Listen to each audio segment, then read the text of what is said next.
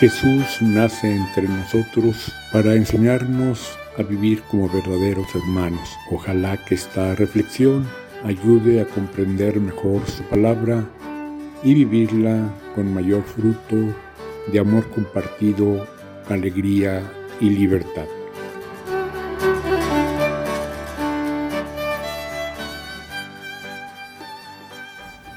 En el Evangelio de este domingo, Jesús insiste en la misericordia.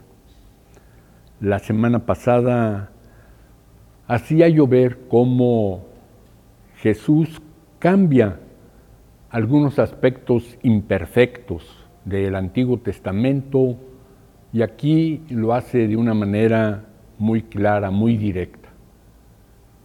Moisés, tratando de evitar ese mal tan perjudicial del adulterio, se le había ocurrido una solución, matar a la culpable.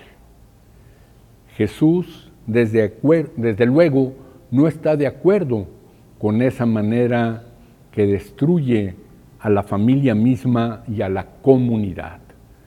Pero su solución corrige expresamente el machismo, el patriarcalismo de la ley de Moisés. Y, por una parte, ofrece otra oportunidad a la mujer que ha cometido un error, pero también de nuevo denuncia esa falsidad, esa falsedad de los fariseos, que quieren aplicarle la ley, castigar cumplir lo que Moisés mandó castigando a la mujer. Pero Jesús denuncia su falsedad, su hipocresía y dice, ustedes quieren castigar al culpable hipócritamente, fíjense bien y vean que ustedes también son culpables. Entonces, que comprendamos esa misericordia, esa sinceridad, esa profundidad del amor de Jesús y que podamos nosotros vivirla.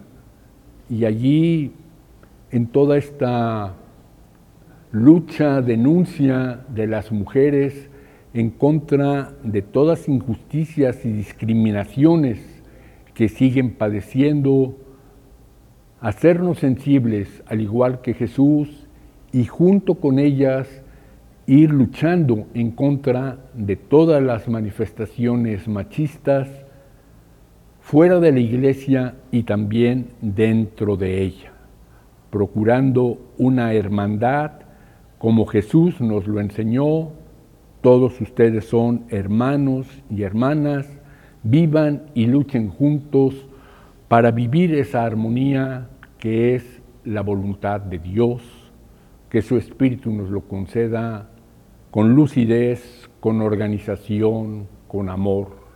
Amén.